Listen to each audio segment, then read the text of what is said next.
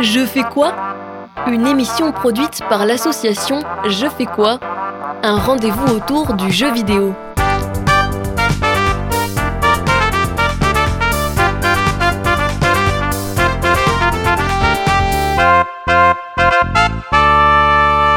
Hello, bienvenue, bienvenue à toutes et tous pour cette seconde émission présentée par l'association Je fais quoi en partenariat avec Radio Arc-en-Ciel. C'est Maxime et Mathias à l'autre bout du fil et nous vous tenons compagnie pour cette émission où nous rentrerons au cœur d'un sujet qui fera sans aucun doute plaisir à tous les joueurs et non-joueurs qui nous écoutent. Mais avant de lever le voile sur le mystère autour de la thématique de cette seconde émission, je vous laisse avec un court extrait musical choisi par notre invité du jour.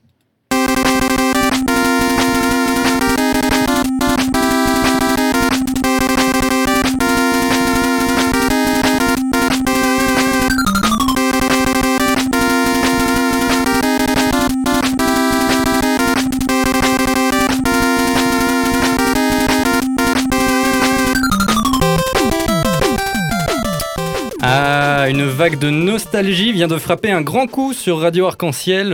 En effet, vous aurez sans aucun doute reconnu la mélodie de Megaman 2. Et j'en profite justement pour remercier et accueillir notre invité du jour, Lionel Prime. Lionel, tu es passionné par l'univers des jeux et particulièrement celui des jeux vidéo depuis plus de 20 ans.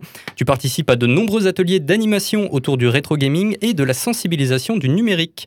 Tu organises des conférences autour des métiers des jeux vidéo et de la valorisation des compétences. En 2022, tu as sorti un livre qui s'intitule Des pixels dans la tête pour parler de la valorisation des compétences dans la pratique vidéoludique. Lionel, comment te sens-tu aujourd'hui et pourrais-tu nous éclairer sur le choix de cette musique? Bah écoute, euh, merci à toi euh, Maxime et Mathias.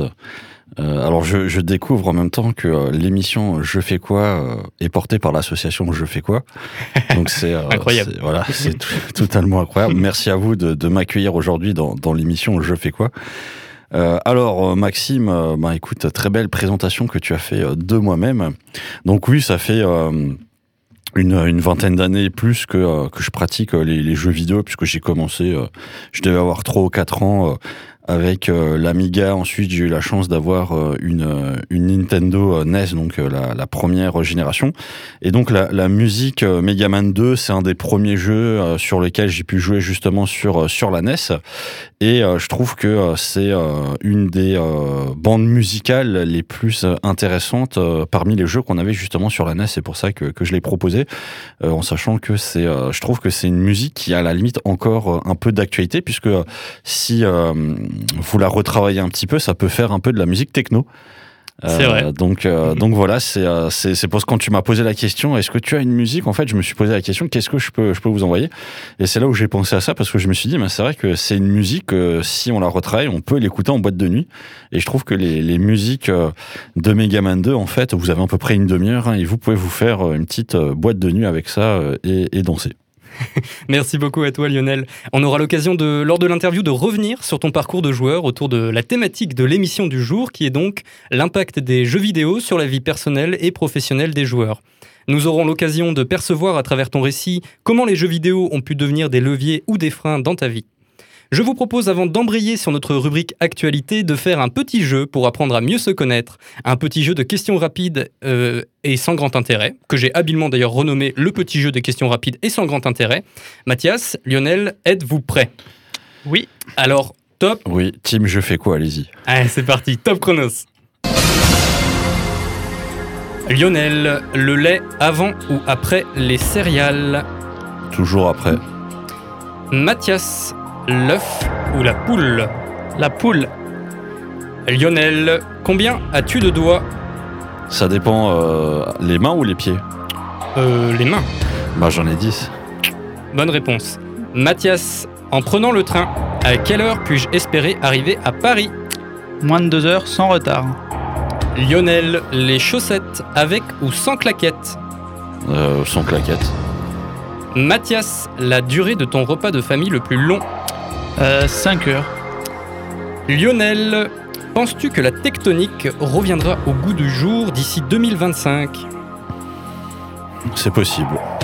Mathias, la tête à Toto est-elle bien égale à 2 fois 0 Tout à fait. Et pour finir, Lionel, tu es sur une île déserte. Qu'est-ce qui se trouve dans ta poche? Ma main. Bien joué. Merci beaucoup. Merci à vous deux d'avoir joué le jeu des questions rapides et sans grand intérêt. Je pense que cette euh, rapide mise en bouche, totalement hors contexte, a sûrement créé un trouble dans la force. Obi-Wan Kenobi, si tu nous regardes, accepte mes excuses. Je vous propose dès à présent de rentrer dans le cœur du sujet de cette émission sur l'impact des jeux vidéo sur la vie personnelle et professionnelle des joueurs. Et tout de suite, nous passons aux actualités présentées par Mathias. Et pour commencer, quelques chiffres. Le marché mondial du jeu vidéo en 2022 atteindra 200 milliards de dollars pour la première fois. Ces estimations, pour ceux qui sont intéressés, proviennent de l'entreprise Newzo qui étudie des données autour du jeu vidéo. Il est également prévu que les revenus annuels des jeux mobiles dépasseraient la barre des 100 milliards de dollars, ce qui représenterait plus de la moitié des revenus du jeu vidéo. La croissance des revenus mobiles serait tout de même en baisse par rapport à 2020 et 2021, deux années qui ont été propulsées dues à la pandémie. Au niveau géographique, les États-Unis arriveraient à nouveau en tête avec 50,5 milliards de dollars, suivi par la Chine à 50,2 milliards de dollars. Il faut évidemment rappeler que la Chine a imposé de nouvelles limites de temps de jeu chez les jeunes et également la sortie de certains jeux. Les donations représenteraient alors la moitié des revenus du jeu vidéo et l'Europe entière, quant à elle, représenterait 18% de ses revenus. En lien étroit avec le précédent point et le thème aujourd'hui, j'aimerais également vous parler d'un métier assez récent du monde du jeu vidéo, Economic Designer. Ce métier se développe surtout avec la généralisation des MMO, qui sont les jeux massivement multijoueurs, du GAS, qui est le Game as a Service, ce qui veut dire par exemple qu'il y a des abonnements dans le jeu, et plus largement du free-to-play, les jeux auxquels on peut jouer gratuitement. Tous ces jeux ont un modèle économique qui se repose sur les ventes dans le jeu, aussi appelé microtransactions.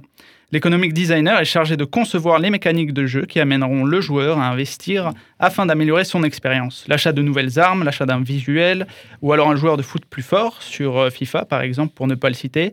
L'économic designer doit être en mesure de concevoir ces objets et aussi les calibrer pour que le joueur bah, renouvelle régulièrement un achat. Le niveau d'études demandé est entre Bac plus 3, Bac plus 5. Il faut avoir des compétences en design, économie et dans le domaine social et évidemment euh, savoir travailler en équipe et avoir une forte expérience dans le domaine des jeux en ligne, des jeux sociaux, free-to-play. Le salaire brut mensuel estimé varie entre 2200 euros à 4400 euros selon l'expérience. Euh, Lionel, avais-tu connaissance du métier d'économic designer ou sous un autre nom peut-être? Euh, alors, euh, sous le nom d'économic designer, euh, je pense pas, mais après, par rapport à, à, ce que tu me, tu me présentes, euh, on voit que c'est un métier où la personne, effectivement, est, est, chargée d'implémenter des, des, fonctions qui vont consister à faire en sorte que les joueurs achètent mmh. des choses dans, dans, le jeu. Donc, ça, ça ressemble beaucoup à ce qu'on appelle la, la gamification dans le jeu. Euh, mm. qui consiste euh, normalement à réfléchir à comment euh, on garde le joueur sur le jeu pour qu'il joue. Mais effectivement, il y a toute cette partie économique, rentabilité qui rentre aussi en compte. Donc c'est aussi une partie effectivement de ce que un gamificateur sera amené à faire. Mais je pense que là, c'est peut-être un, un, métier qui est beaucoup plus ciblé euh, puisque là on est vraiment sur la recherche, on va dire, euh, j'ai dire entre guillemets, mais du profit ou en tout cas de euh, la génération de, de profit dans le jeu pour permettre au jeu de, de fonctionner. Donc effectivement, euh, on est, euh, bon, je sais pas si c'est vraiment un nouveau métier, mais en tout cas on est sur un métier où on cible vraiment des, des parties qui existent déjà pour sans doute avoir quelqu'un qui est encore plus expert euh, et permettre effectivement d'avoir euh, des, des, personnes qui maîtrisent euh, plus le sujet de comment est-ce que tu fais pour que les, les joueurs payent. Je pensais à Fortnite ou, mm. ou à, ou à d'autres jeux. Quand tu parles d'un joueur plus fort, je pensais au DLC. Hein, c'est aussi oui. c'est aussi à ça que, que les gens y pensent. Donc effectivement, ça, ça existe déjà, mais bon, là on voit qu'ils ils vont encore plus loin dans, dans le métier. Super, merci. Euh, une autre actu maintenant, euh, la FIFA, donc la Fédération internationale de football euh, association, diversifie son offre vidéoludique et propose des jeux de football inédits en marge de la franchise EA Sports d'Electronic Arts. La FIFA compte travailler avec de nouveaux acteurs à de la création du jeu vidéo pour élargir l'offre proposée aux fans de football et jeux vidéo. EA Sports donc Electronic Arts bénéficie d'une extension de sa licence avec la FIFA pour sortir euh, encore FIFA 23 en fin d'année. Alors ne pas confondre FIFA, le jeu d'Electronic Arts, et euh, la fédération, la FIFA, c'est pour ça que je mets un là devant. Euh, et la FIFA lancera notamment des jeux et des expériences virtuelles autour de la Coupe du Monde de, foot 2022 qui se déroulera au Qatar. Maxime, penses-tu que cet élargissement de l'offre des jeux sous licence de la FIFA sont une bonne chose?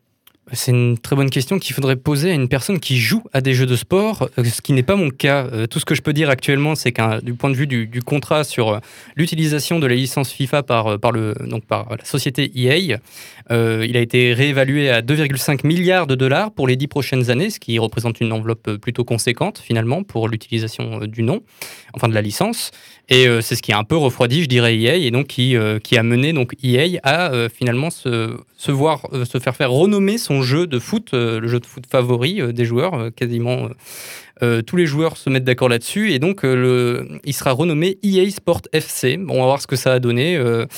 ce que je comprends en tout cas, voilà, du, du, fait que la FIFA, enfin FIFA veut reprendre la main, j'allais dire, sur cette, sous cette licence-là, c'est peut-être que ça va nous mener sur des jeux, on parlait des microtransactions juste avant, sur des jeux qui vont vraiment aller dans cette, dans cette vague-là de, bah, du, pay to win, hein, euh, simplement, par exemple, donc euh, payer pour pouvoir gagner, euh, en traduction littérale. ce qui est, à mon sens, un peu dommage, mais comme dit, je suis pas joueur sur les jeux de sport et peut-être que certains trouvent que c'est une bonne chose. Mmh. Je n'en sais rien, je suis de ton côté, Lionel.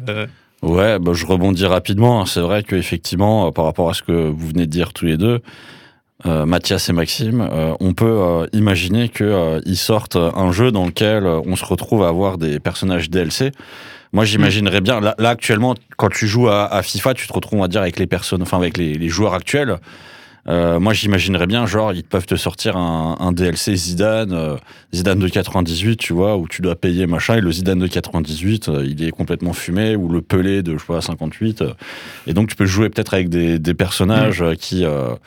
Enfin, tu peux jouer avec des joueurs qui maintenant sont, sont peut-être morts ou à la, ou à la retraite et euh, mais tu peux jouer avec peut-être leur version euh, où ils étaient les meilleurs et ces versions, ça peut être des versions payantes euh, et ça peut être des versions qui sont évidemment meilleures que les, les, joueurs gratuits que tu peux avoir dans le jeu. Donc quelqu'un qui maintenant je prends, tu, tu parlais effectivement de jeux de sport, mais dans les jeux de combat, si je prends Tekken par exemple, euh, tu as les ou Dragon Ball Fighters, tu as les personnages DLC, donc tu payes pour avoir des personnages en plus. Et euh, tu pourrais imaginer, alors évidemment c'est du supposition, hein, mais tu pourrais imaginer que dans cette version de, des nouveaux jeux FIFA, euh, tu te retrouves à avoir euh, un jeu et tu mets 100 euh, euros, 200 euros, tu débloques tous les personnages. En fait, tu peux faire une équipe avec que des personnages payants qui ont des stats qui sont évidemment supérieurs à des personnages gratuits. Donc tu. Mm. Mais c'est là qu'on rencontre la difficulté finalement pour certains joueurs qui n'ont pas forcément les moyens ou pas l'envie, j'allais dire, de mettre l'argent dans le jeu, mais de mm. quand même entrer dans, dans, dans, ce milieu compétitif, de performer. Et parfois, je dirais que ça, ça voilà, c'est ça crée des problèmes. En tout cas, j'allais dire, dans la communauté de joueurs, euh, bah, si tu payes pas, euh, tu es recalé, j'allais dire. C'est un peu dommage. En tout cas, ça, mm. c'est mon point de vue euh, sur le sujet. Mm.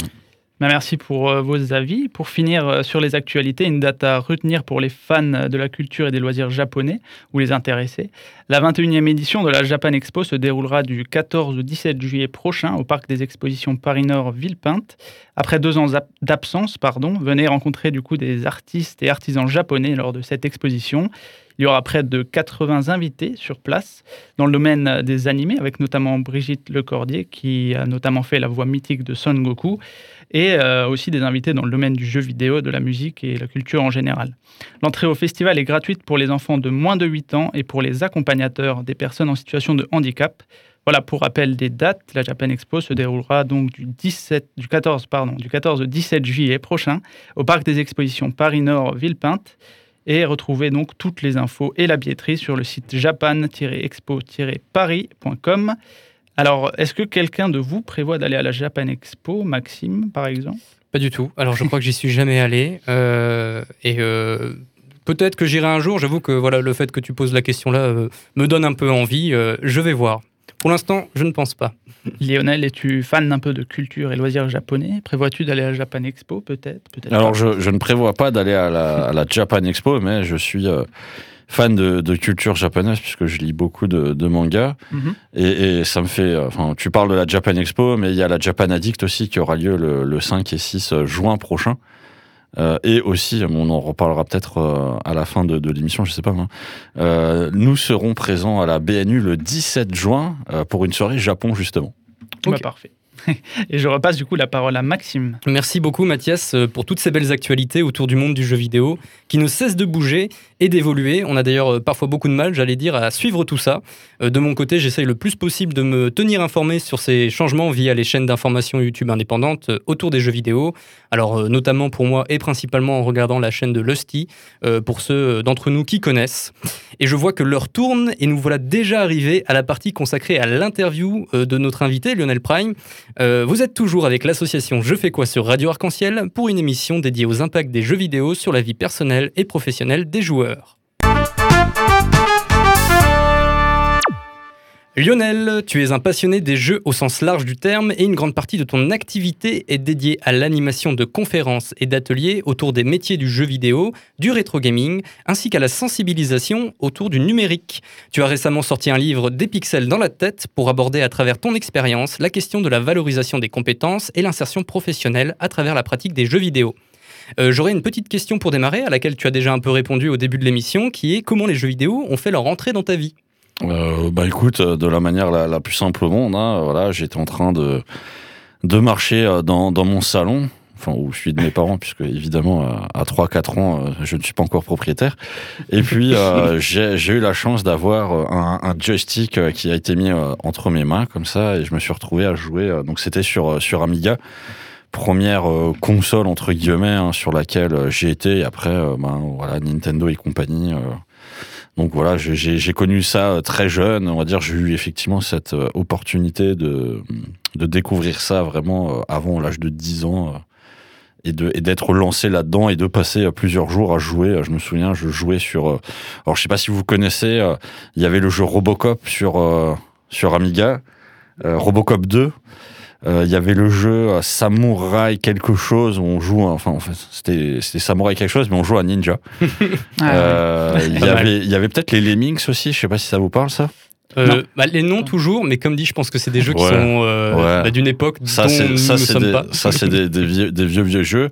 Et après, sinon, bah, euh, Super Mario, euh, Super Mario, Duck Hunt, euh, Mega Man, enfin voilà, tous les jeux un petit peu NES connus, quoi. Et ensuite, ben, la suite, PlayStation et compagnie. Ok, donc c'est quelque chose qui t'a suivi après durant tout ton parcours, j'allais dire, encore jusqu'ici, puisque tu fais pas mal de choses, enfin, ton activité est vraiment centrée autour de, de euh, de ce, euh, ce loisir-là. Je perds mes mots. Euh, ma question, c'est as-tu rencontré des difficultés justement dans le monde professionnel ou dans ta vie personnelle parce que tu étais joueur de jeux vidéo? Alors, je pense que dans le monde professionnel, pas vraiment, puisque voilà, les, jeux vidéo, ça reste quelque chose de de personnel, de ludique. C'est pas ça qui va qui va poser problème. Après, effectivement, dans la vie personnelle, comme je l'ai écrit dans mon livre, euh, il y a une époque où j'étais euh, ce qu'on appelle un hard gamer, donc je pouvais jouer 20 heures par jour. Et effectivement, on va dire, il y a une période de ma vie où pendant un certain temps, euh, ben, je faisais que jouer. Euh, et donc c'est vrai que euh, personnellement, ben voilà, si on passe plusieurs semaines, plusieurs mois à, jouer en non-stop, donc tu te lèves le matin à 9h, tu te couches le soir à 3 ou 4 heures et en fait, euh, voilà, tu dors, tu joues, tu dors, tu joues. Mm. Donc tu fais, tu fais rien d'autre. On connaît un peu. voilà, donc c'est euh, c'est une époque ouais, où, euh, où j'ai beaucoup joué. et ensuite, ce qui est assez marrant, c'est qu'au bout d'un certain temps, j'ai eu, on va dire, un dégoût du jeu vidéo. Euh, je me suis complètement arrêté de, de, jouer du jour au lendemain et ensuite bon j'ai repris mais à un rythme plus normal donc c'est-à-dire euh, voilà tu jouais euh, soit quelques quelques minutes par jour ou alors plutôt par semaine ou plus des jeux entre amis puisque c'est vrai qu'à l'époque c'était énormément de jeux solo mm. et après je me suis mis à plus faire de, de jeux on va dire en famille ou entre amis avec d'autres personnes pour que le, le, jeu ça devienne plus un créateur de liens sociaux plutôt que juste un un exutoire on va dire personnel. Euh, justement, cette période dont tu parles, c'est plus euh, ton adolescence, euh, le début de l'âge adulte, c'est à peu près quelle période? Oui, c'est l'adolescence, ça doit être, je pense, entre 10 et 17 ans, quelque chose comme ça. Ok. Donc voilà, c'est une période où effectivement, bah, il y avait, il y avait les cours. Ensuite, hors des cours, ben, c'était beaucoup de jeux. Le week-end, je passais mes week-ends à jouer. Le, mercredi après, m'a joué. et effectivement, quand il y avait des vacances, je pouvais passer ben, les deux ou trois mois de vacances, je faisais que ça. Tes parents étaient joueurs Ou ils avaient un peu pas peur du tout, justement Pas du tout. Alors moi, moi j'ai l'histoire classique des parents en fait qui ne sont absolument pas joueurs et qui sont même, euh, je vais pas dire contre le jeu vidéo, mais qui, qui, qui à l'époque n'appréhendait pas encore le, le jeu vidéo. Euh, c'est un, un, peu voilà comme la, nouveauté, c'est le diable, etc. Donc on, on, est dessus, mais et si, on passe du temps dessus, oh là, c'est tu deviens fou, etc. Ok, ouais, je vois. Euh, selon ton expérience, est-ce que tu pourrais nous citer euh, bah, un peu les points positifs et négatifs, j'allais dire, de la pratique des jeux vidéo euh, Alors d'ailleurs, que ce soit dans l'excès ou non. Hein, bah, en, termes de points négatifs, je pense qu'effectivement, je l'ai déjà dit vu mon expérience, hein, il y a effectivement le, le côté peut-être où on va s'isoler. c'est plutôt le, le côté effectivement isolement. Euh, solitude, etc., où on va, euh, on va être euh, plutôt seul. Il y a aussi le, le côté, alors c'est pas des, des, addictions, mais on a le côté peut-être, on, on va pas être en mesure de gérer ses émotions, puisque par exemple, je, je prends n'importe quel jeu on va rester sur Megaman. Si tu prends Megaman, voilà, tu vas essayer de, euh, de réussir le jeu et puis tu te rends compte que tu n'y arrives pas, etc. Et il y, a, y, a, le côté incapacité en fait à, gérer euh, ses, émotions, le stress. Et effectivement, on a, euh, en fait, on a peut-être le, côté colère, etc. qui, qui monte. Et ensuite, c'est vrai que dans la vie extérieure, par exemple, quand tu vas être à l'école ou autre, comme tu as encore cette frustration de de l'échec ou de la défaite, euh, ça peut ressortir euh, sous forme d'énervement à des, à des moments où voilà il y a quelqu'un qui va dire quelque chose et, tu vas t'énerver sans, sans comprendre pourquoi. Donc il y a, y a, ce côté en fait où t'es pas forcément capable de te contrôler. Euh, le côté isolement, ça c'est un peu les, euh, les, défauts du jeu vidéo. Et après, ce qui peut être positif, euh, bah là, c'est je vais prendre l'exemple de, de, personnes que j'ai justement interviewées euh, pour l'écriture de mon livre, où il y a beaucoup de gens qui m'ont dit que les jeux vidéo, en fait, il y a, il y a deux points. Le premier point, et c'est assez marrant, c'est vrai qu'il y, a cette image effectivement de la, du joueur solitaire, alors qu'en fait les jeux vidéo, si vous regardez vraiment euh, c'est si je prends Counter Strike ou, plein d'autres jeux, ça va être des jeux en fait où vous jouez avec d'autres personnes. Euh, donc les jeux vidéo, c'est un, un, créateur de liens sociaux. Euh, après, ça dépend évidemment des jeux sur lesquels vous êtes, mais voilà, il y a, y a, ce côté création de liens sociaux, ce côté rencontre. Là, tu parlais effectivement, par exemple, la Japan Expo, Japan Addict. Donc, il y a des conventions de jeux vidéo et autres qui existent. Donc, c'est une occasion en fait de sortir, de rencontrer des personnes, euh, etc. Moi, j'ai beaucoup de personnes qui m'ont dit que euh, la pratique du jeu et des jeux vidéo, en fait, ça a été un outil pour se faire des amis. Euh, sinon, c'est vrai, voilà, euh, il y a des gens, ils m'ont dit, bah ouais, s'il n'y avait pas eu ça, en fait, moi, j'aurais pas d'amis. Je sortirais pas, machin, et c'est grâce à ça que j'ai pu rencontrer des gens. Il y en a beaucoup qui me disent parfois aussi, c'est grâce à ça que j'ai rencontré ma copine, parce que justement, ils sont allés sur des conventions et ça leur a permis de, de rencontrer des gens. Donc ça, c'est le, le, premier point positif. Le deuxième point positif, c'est, euh, je pense qu'il y a le, le, côté aussi développement des compétences. Euh, puisque euh, et ça effectivement les, les gens ne s'en rendent pas compte au moment où on joue mais en fonction des jeux vidéo sur lesquels vous êtes euh, il y a les développements de compétences euh, euh, là je parlais effectivement des, des émotions mais on peut avoir justement le, le, côté gestion du stress gestion des émotions qui va pouvoir se développer parce qu'on est on est en mesure de de gérer un petit peu ce qui se passe si vous connaissez le, le film Top Gun il y a, y a, Top Gun 2 là qui, qui est sorti. Ben, dans Top Gun 1, il y avait un personnage qui s'appelait Iceman. Euh, parce que c'était un mec justement euh, qui, qui était toujours calme et, et posé. Et ben dans, dans le jeu vidéo, on peut, euh, si on travaille ça, euh, apprendre à, à, être aussi de la même manière. quand vous regardez par exemple des, des e-sportifs, il y en a, ils perdent ils sont capables de euh, d'analyser ce qui se passe, ils sont capables en fait de, de revenir dans une game et de gagner euh, parce que justement ils sont capables de, de gérer. Voilà, ils s'énervent pas, etc. Donc ça c'est euh, c'est des points positifs. Et après il y a tout un tas de compétences qu'on peut effectivement développer à travers les jeux vidéo. Donc tu parles, tu parles de compétences, tu as un peu anticipé euh, mon autre question, mais c'est cool. Euh, mais j'en ai une autre juste avant. Euh, Est-ce que tu aurais des conseils? Justement Là, tu parles de la capacité des jeux vidéo finalement à être un vecteur pour les joueurs, de, comprendre ces émotions et peut-être un peu mieux les gérer. En tout cas, si on est à l'écoute de ces émotions et qu'on a le cadre autour, je dirais. Euh, Est-ce que tu aurais des conseils pour les joueurs ou les familles qui font face à des situations justement de, stress ou de colère euh, et qui ne savent pas du tout comment le gérer finalement, qui n'ont ni les outils ou ni le, recul pour? Mmh. Euh, ben, déjà, effectivement, si euh, tu, tu, le dis, hein, vous êtes dans, dans, une famille où il n'y a, a, pas le recul pour gérer ce genre de choses, euh, le mieux, c'est d'être accompagné. Et c'est là où ça peut être intéressant, puisqu'il y a, y a des associations dans toute la France qui... Enfin il y, en a pas des, centaines et des milliers, mais il y a, des associations justement qui sont spécialisées sur la prévention, l'accompagnement sur le numérique, les jeux vidéo. Donc ça peut être intéressant d'essayer de voir s'il n'y a pas des structures comme ça qui sont euh, qui sont proches de chez vous. Après, euh, c'est vrai que ce qui peut être intéressant et ce qui ce qui énerve souvent l'enfant, c'est qu'il va essayer de de réussir à tout prix, par exemple, le jeu. Et ce qui peut être intéressant du côté des, parents, déjà, c'est de, comprendre que il y a une frustration de la part de, son enfant qui est due à la, volonté de, vouloir réussir quelque chose. Donc pour le parent, faut, faut que le parent déjà lui réussisse à, à ne pas s'énerver. Donc c'est euh, en, en, tant que parent, c'est de, de réussir à, à, être calme et posé pour que euh, il puisse euh, montrer à son enfant justement que il y a un côté empathique. Et ce qui peut être intéressant, c'est essayer de faire en sorte que l'enfant se déconnecte. Euh, essayer de le, lui faire faire quelque chose d'autre, donc peut-être sortir, se promener, euh, essayer d'avoir une activité plus euh, plus physique en extérieur en famille essayer de de lui faire comprendre que il faut qu'il laisse passer un petit peu euh, un petit peu ça qu'il qu'il dorme dessus et qui et lui dire ok euh, T'as as le droit de jouer, je comprends, je comprends ce qui se passe. Viens, on va manger une glace, on sort, etc. De le, laisser passer la nuit et de le laisser recommencer le, le lendemain, parce que généralement, ce qui va se passer, c'est que en laissant passer une nuit sur sur quelque chose de genre en fait c'est vrai que euh, l'enfant euh, dans, dans son sommeil il va il va réfléchir un petit peu à tout ça. Et, et en fait le lendemain quand il va reprendre le jeu il sera peut-être plus posé et de lui expliquer d'essayer de de faire quelque chose qui est un peu compliqué puisque ça on l'apprend pas à l'école mais c'est ce qu'on appelle une méta euh, ou un espèce de feedback ou un, ou un, retour pour pour parler français. Donc c'est essayer de voir si l'enfant en fait est capable. Euh, c'est pour ça qu'il a besoin d'une pause et s'il est capable lui-même de lui dire ok en fait euh, je vais pas t'interdire de jouer aux jeux vidéo. Au contraire je vais essayer même de t'aider à réussir. Et euh, c'est pour ça qu'il faut qu'il ressorte un petit peu et de lui dire essaye de voir en fait pourquoi tu n'arrives pas à passer par exemple ce niveau.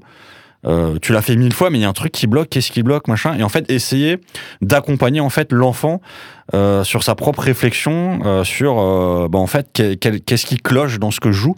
Parce que la problématique, c'est que si vous faites mille fois euh, la même erreur, eh ben en fait, vous arriverez toujours au même résultat. Donc, il faut qu'il réussisse à comprendre c'est quoi son erreur. Donc, c'est le, le, meilleur moyen, je pense, pour les parents de, de gérer un petit peu ça, c'est effectivement déjà que eux ne s'énervent pas, qu'ils essayent de sortir l'enfant de euh, du jeu en essayant de, de, faire quelque chose et surtout d'essayer de ne pas lui interdire de jouer parce que c'est vrai qu'il y a beaucoup de parents quand ils voient ça ils vont ah mais arrête de jouer au jeu. Et la problématique c'est que l'enfant va mal le prendre et justement ça brusque l'enfant par rapport aux parents. Euh, je pense que le, le meilleur moyen c'est plutôt d'être dans un rôle d'accompagnateur de lui dire euh, ok euh, bah, je vois que tu essayes de faire quelque chose. C'est comme euh, si un gamin il voulait réparer un vélo c'est mm. euh, sauf qu'un un, vélo, voilà, c'est euh, c'est moins diabolique que les jeux vidéo. Donc à ce moment-là, peut-être les parents ils font ouais, mais je vais t'aider. Mais c'est c'est un peu le même concept. C'est essayer de justement de l'aider, de lui faire lui faire réfléchir un petit peu sur euh, un retour. C'est pourquoi est-ce que tu n'y arrives pas? Quitte à prendre un papier, des stylos, etc. Et ensemble d'essayer de de prendre des notes. Voilà, tu vois, t'essayes de passer ce niveau. tu fais cette action et tu te rends compte que ça marche pas. Est-ce qu'il y a peut-être une autre action à faire? Et essayer de lui faire réfléchir. Et ça, en fait, ça peut être très intéressant aussi sur sur le futur. Euh, pour les e-sport gamers, justement, je le disais, euh, la capacité à analyser, bah, un e-sport gamer, c'est ce qui se passe. Euh, si je prends un match, par exemple, de, je sais pas moi, de, Smash Ultimate, tu fais un match, tu perds, t'as cinq minutes de réflexion, ben, pendant les cinq minutes de réflexion, ben, tu te dis, ben, tiens, pourquoi est-ce que mon adversaire m'a battu? Et donc, c'est, aussi aux parents, peut-être, d'essayer d'apprendre aux enfants ce genre de choses.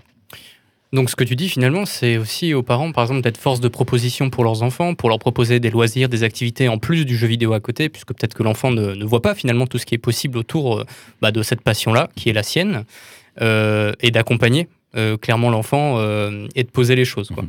Bah dans, dans le monde du jeu vidéo, et c'est vrai que moi, vu les animations qu'on fait, on rencontre beaucoup de parents.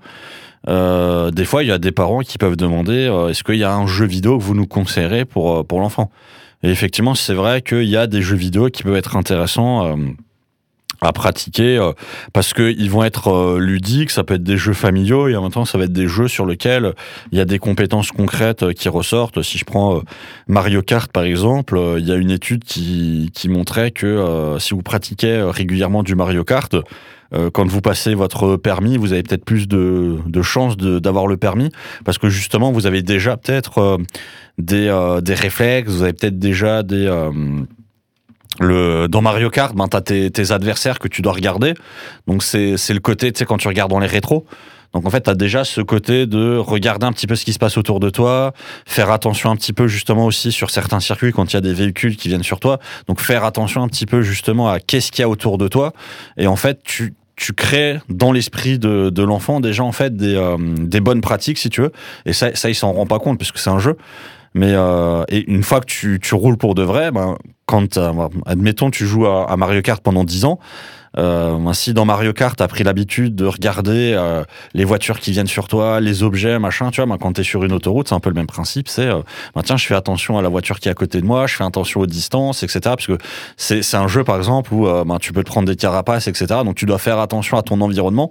Et dans une voiture, tu dois faire attention à ton environnement, tu vois. Donc en fait, tu, tu intègres euh, quelque chose. Et effectivement, c'est vrai que les parents, euh, ça peut être intéressant pour, pour les parents qui se disent ah mon, mon enfant il joue aux jeux vidéo c'est pas bien plutôt que se dire c'est pas bien c'est plus intéressant de se dire il joue aux jeux vidéo il a l'air d'aimer ça ben je vais essayer de faire en sorte qu'il joue à un jeu vidéo qui lui sera utile Hmm.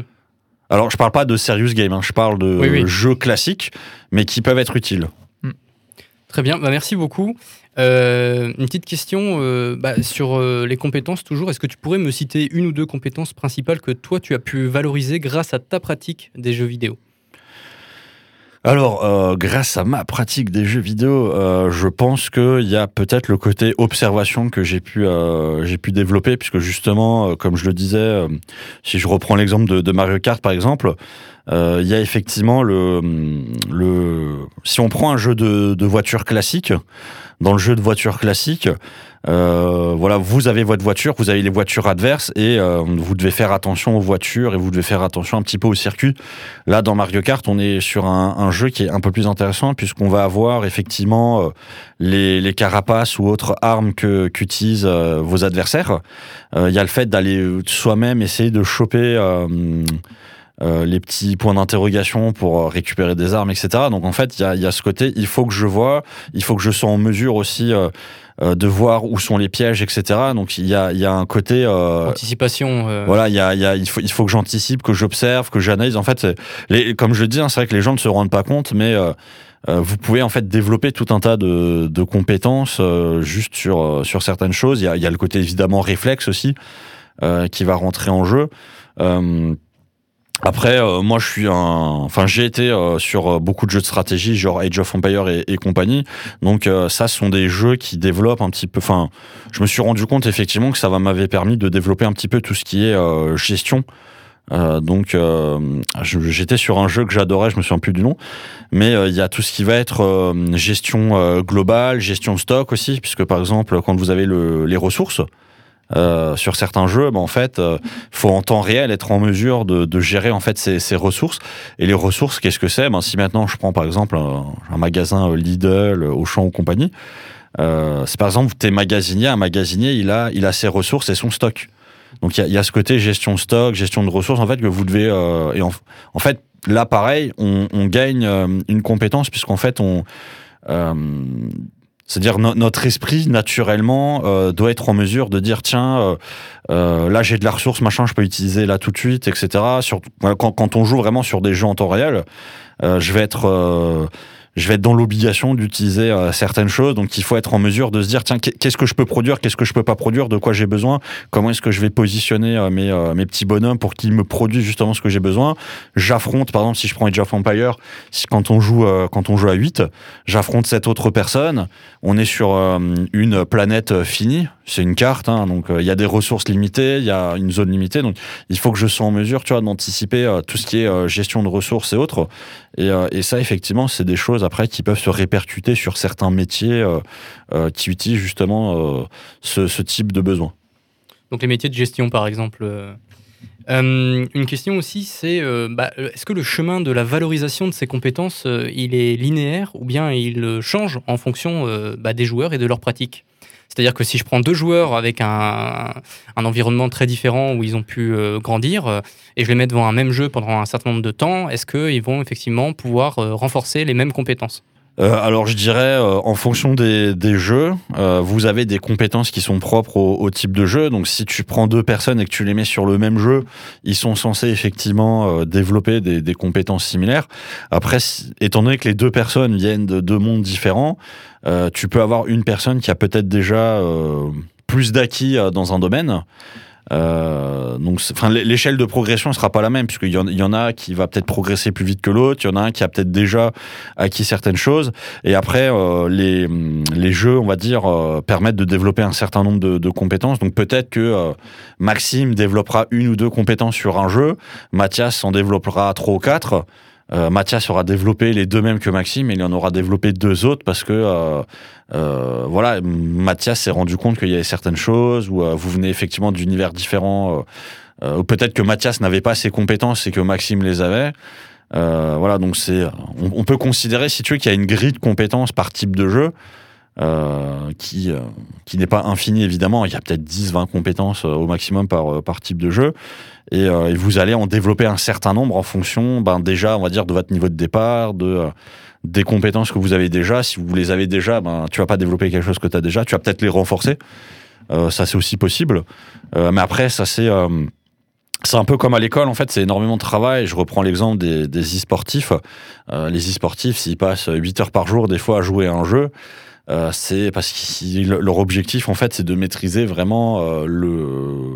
Les mécaniques. La, la, mécanique. Et de, si je reprends l'exemple de Smash, par exemple, euh, s'ils passent 8 heures par, par jour à jouer, c'est parce qu'en fait, ils veulent maîtriser un coup à la perfection.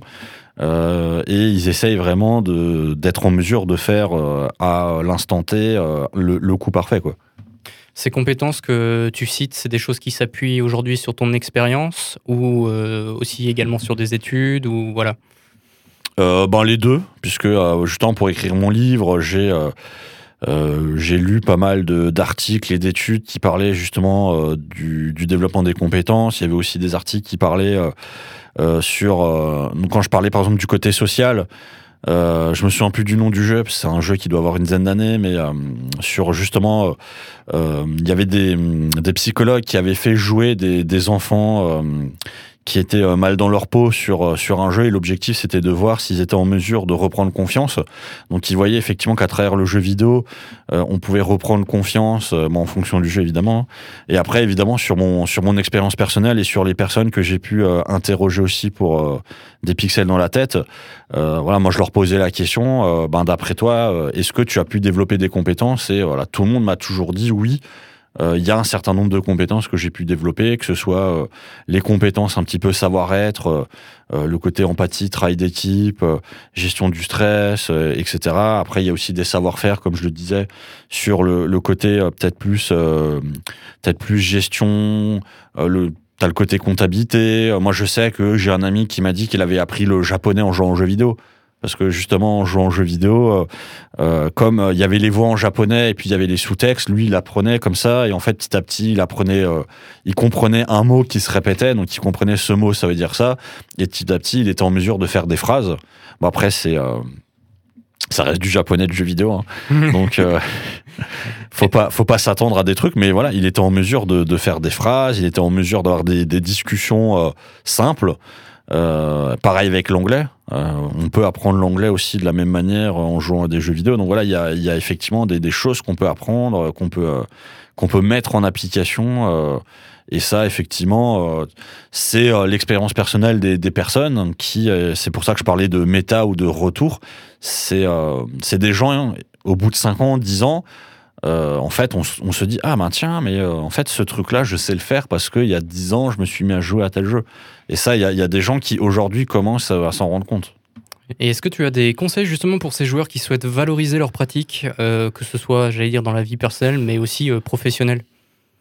Alors, dans la vie professionnelle, je pense que ce qui peut être intéressant, c'est ça va être au niveau du, du CV peut-être, où, où, vous pouvez valoriser des choses. Ce qui peut être pas mal, ce qui est aussi intéressé par, par les recruteurs, ça va être justement quand vous faites des conventions, quand vous faites des, des tournois, même si euh, vous vous gagnez pas, ça peut toujours être intéressant de mettre que vous avez participé à des compétitions parce que ça montre que vous avez un esprit de, de compétiteur. Et après, ce qui peut être intéressant, c'est euh, pour ça aussi que je parlais de de méta de retour.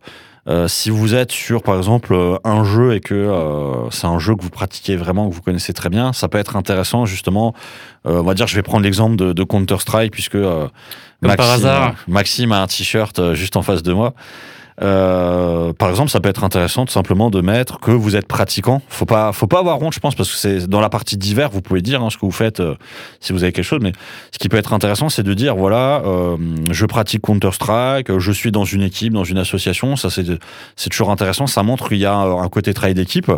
Et après, de montrer aussi, par exemple, quel est votre rôle. Euh, voilà, mon, mon rôle dans l'équipe, c'est ça. Alors, ça peut être je suis un joueur, c'est ça. Ça peut être je suis euh, le manager de l'équipe.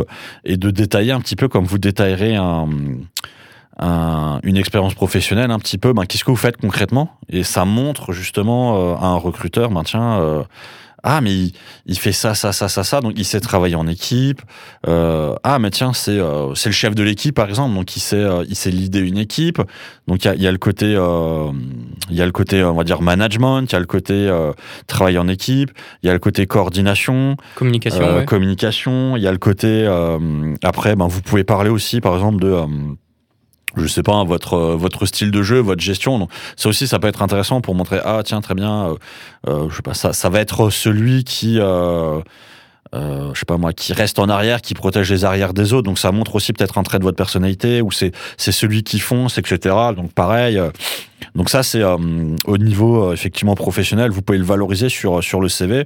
Et après pour pour ceux qui personnellement essaieraient aussi de de valoriser. Euh, ben de la même manière, euh, c'est euh, ça peut être intéressant ben de, de, participer vraiment à des, des, conventions, à des événements, à essayer de vous intégrer aussi dans, dans les associations, à essayer de vous intégrer sur euh, des, des actions euh, qui se font, euh, essayer de, euh, de rencontrer des personnes, essayer d'échanger, de partager avec avec avec des gens pour essayer aussi de voir ben, qu'est-ce que vous vous avez pu développer, qu'est-ce que ils ont pu développer. je pense que personnellement l'intérêt c'est de pas pas rester seul, c'est vraiment d'échanger le plus, que ce soit en en présentiel ou en virtuel, essayer d'échanger avec des, des, personnes. Et après, ce qui peut être intéressant, euh, c'est aussi, je pense, au niveau des, des parents. Euh, quand on est un enfant, c'est vrai, quand on joue aux jeux vidéo, moi j'ai eu souvent le retour, les jeux vidéo ça sert à rien, tu perds ton temps, etc. Donc ça peut être frustrant quand on est un joueur de jeux vidéo d'avoir ses parents qui euh, euh, qui nous traitent entre guillemets de bon à rien et de euh, que ce que tu fais en fait c'est une perte de temps. Donc ça peut être aussi euh, personnellement intéressant. De, de, de, faire ce point-là en fait de comme si vous faisiez votre CV et de pouvoir montrer à, à vos parents ou à vos proches en, en leur disant bah, tiens euh, je joue aux jeux vidéo, mais regardez, tiens, voilà, telle compétence, euh, je les ai, et je peux prouver que je les ai, puisque quand je joue aux jeux vidéo, je les mets en pratique. Ok. On arrive euh, doucement, mais rapidement quand même sur euh, la fin de l'interview. Euh, pour finir, est-ce que tu aurais un livre et un jeu à conseiller à nos auditeurs et auditrices? Ben, je vais vous conseiller des pixels dans la tête. Hein, euh, le, le, le, livre fait moins de, de, 200 pages, donc il est facile à lire. Vous pouvez le trouver sur Amazon. Et ensuite, un, un jeu vidéo? Ouais. Euh, alors en jeu vidéo, bah, je vais être sympa. Je vais vous conseiller ce que je conseille euh, généralement aux parents. Euh, bon, c'est quand même un gros jeu vidéo, hein, mais euh, les, souvent les parents, moi je leur dis, euh, vous voulez que vos enfants ils aient des meilleures notes à école? Alors ils me regardent avec des grands yeux en disant bah oui. Euh, et, donc je leur réponds, bah écoutez, euh, moi je vous conseille le jeu Europa Universalis, euh, un, jeu qui est intéressant puisque vous avez l'histoire, la géographie, etc. Et pour l'avoir vécu moi-même, petite anecdote, quand je me suis retrouvé au lycée, le premier cours d'histoire de terminale, le prof nous avait demandé d'écrire par exemple les dates de, des cinq républiques françaises. Et sur 30 élèves, j'ai été le seul à être en mesure de le faire. Euh, et tout le monde me regardait en mode oh mais comment c'est possible? Et, euh, et donc voilà et, effectivement je trouve Europa Universalis ça peut être un jeu très intéressant si les enfants vraiment se, se plongent dedans euh, pour leur euh, augmenter leur connaissance leur savoir sur l'histoire la géographie ce qui peut effectivement euh, au collège ou au lycée potentiellement leur permettre d'avoir de meilleures notes. Euh, et après, euh, si vraiment ils sont, ils sont passionnés, ils rentrent là-dedans, ce qui est aussi intéressant, c'est de développer chez les, les, enfants le, la capacité en fait à faire des recherches soi-même, on va dire le, la curiosité. Euh, le, le, fait que euh, l'enfant, à, à, partir du moment où il est intéressé par un sujet, il va lui-même faire des recherches, il va lui-même en fait s'auto-former entre guillemets euh, ou auto-apprendre, et ça va lui permettre justement de d'acquérir encore plus de, de savoir et, et, de compétences euh, dans le futur, et peut-être même de, euh, de lui permettre de de se positionner sur euh, ben, quelles études il voudrait faire ou autre. Donc voilà, Europa Universalis très rapidement pour les fans d'histoire. Merci beaucoup Lionel euh, pour ton récit qui, je l'espère, aura su trouver un écho auprès de ceux qui nous écoutent et qui aura également apporté aux joueurs euh, bah, des pistes de réflexion euh, pour valoriser leurs pratiques dans leur vie de tous les jours. Et c'est sans transition que nous arrivons tout doucement vers la fin de cette émission. Mais avant de se quitter, nous avons un sujet croustillant à se mettre sous la dent et que nous voulions partager avec vous aujourd'hui. On se donne donc rendez-vous juste après le jingle pour un dossier consacré aux avantages et inconvénients du jeu vidéo. Donc, euh, comme l'a dit Maxime avant de terminer cette émission, je vous propose de revenir sur quelque chose euh, sur lequel on a déjà discuté, euh, à savoir notamment les différents avantages et inconvénients que j'ai trouvés dans différents articles. Donc voilà, par rapport au thème d'aujourd'hui. Donc d'un côté, j'ai lu que les jeux vidéo permettent de développer sa capacité de réflexion, concentration et de stimuler la mémoire. Voilà, on en a aussi déjà parlé. Et le jeu vidéo demande parfois aux joueurs de lire, par exemple, beaucoup d'informations sur son écran pour pouvoir avancer au prochain niveau. Et euh, le jeu vidéo est aussi un vecteur de sociabilisation, euh, comme Lionel en a déjà parlé aussi. Donc, euh, il y a notamment l'OMS pendant le premier confinement qui a mis en avant ce bienfait-là de sociabilisation et justement de ne pas rester enfermé. D'un autre côté, le jeu et par extension aussi les écrans emmènent souvent à un sommeil moins réparateur euh, en plus des lumières bleues, qui sont celles qui fatiguent le plus nos yeux, jouer avant de dormir demande au cerveau un effort bien plus important qu'une lecture ou une discussion euh, hors d'un écran. Euh, un autre point négatif, c'est l'accès à des images violentes, et notamment qui sont problématiques pour les plus jeunes. Et enfin, même si le jeu peut être bénéfique socialement, c'est aussi l'un des principaux dangers des joueurs, l'isolement social. Lionel, toi qui connais bien le monde vidéoludique, quel sujet peut-on notamment trouver dans ton livre sur la stimulation stimulation pardon, du cerveau euh, grâce aux jeux vidéo euh, sur la stimulation du cerveau grâce aux jeux vidéo. Alors, je pense pas que j'ai abordé le sujet dans le livre, puisque moi, je me suis euh, vraiment axé sur le, développement des compétences. Par contre, je rebondis juste sur ce que tu disais par rapport au, fait que le cerveau, effectivement, consomme plus d'énergie avant de se coucher. C'est vrai qu'il est conseillé généralement de d'arrêter de regarder un écran une demi-heure ou une heure avant de se coucher, justement pour que l'esprit puisse, puisse se reposer. Mmh. Et par rapport à peut-être des astuces pour les parents pour euh, essayer de faire comprendre aux enfants euh, le, ce problème-là des écrans euh, qui fatiguent avant d'aller dormir, déjà du fait que eux ne devraient pas le faire, ça je le place comme ça. Mais aurais-tu d'autres astuces comme ça en tête pour les parents? Alors pour, pour faire en sorte que les enfants soient moins devant les, les écrans, pour les faire aller se coucher plus tôt ou, Oui, par exemple, oui.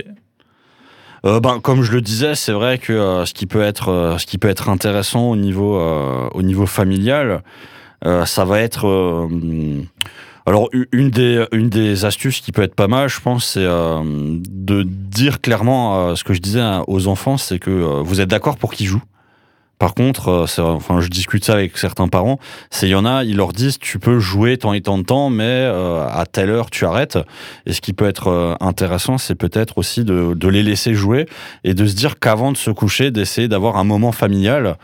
Euh, pour justement qu'ils ne soient plus derrière un écran. Ce qui peut être, euh, ce qui peut être intéressant à ce moment-là pour les parents, c'est peut-être d'essayer de remplacer euh, un, un, jeu vidéo où votre enfant jouerait seul par peut-être un jeu de société ou quelque chose qui serait un, un jeu familial. Mmh. Où là, vous réussirez à, à, faire venir toute la famille.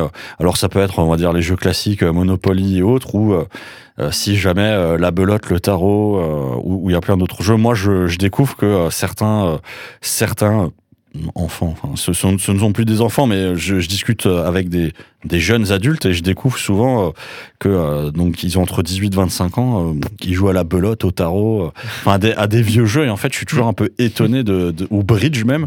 Je suis toujours un peu étonné en fait que que des jeunes entre guillemets jouent jouent à ce genre de jeu et ils me disent ouais mais c'est nos parents machin. Donc effectivement ça, je rebondis sur ce que disait Maxime. Hein. c'est vrai que du côté des parents ça peut être intéressant vraiment d'être proactif. de ne pas laisser l'enfant s'enfermer tout seul au niveau du jeu vidéo, c'est vraiment soyez euh, soyez actifs, soyez présents, soyez en fait en accompagnateur. C'est un peu aussi ce que ce que je mets dans, dans le livre. Hein. C'est un côté accompagnement euh, à essayer d'avoir pour que l'enfant ne soit pas tout seul. Essayer de proposer euh, des jeux et essayer effectivement une demi-heure ou une heure avant qu'ils aillent se coucher.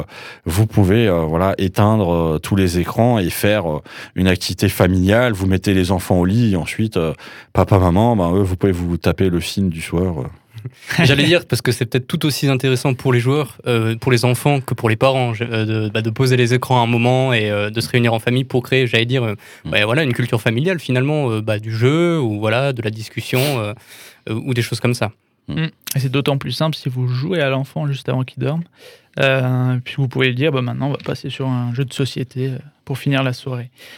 Euh, bah voilà, merci pour, euh, pour toutes ces réponses et je repasse euh, le micro à Maxime. Merci beaucoup, le temps file et voilà qu'il est déjà l'heure de se quitter. Merci pour votre écoute pour cette seconde émission présentée par l'association Je fais quoi?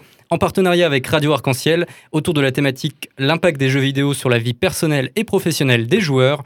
J'aimerais également te remercier euh, Lionel euh, pour ta présence aujourd'hui avec nous. C'était vraiment chouette de nous avoir euh, partagé ton histoire.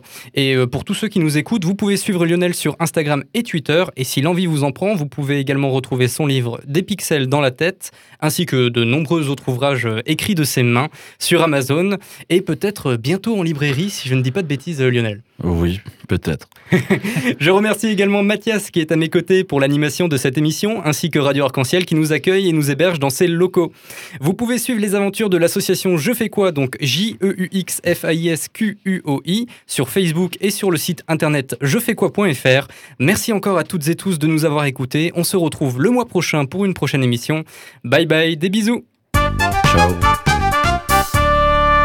Je fais quoi?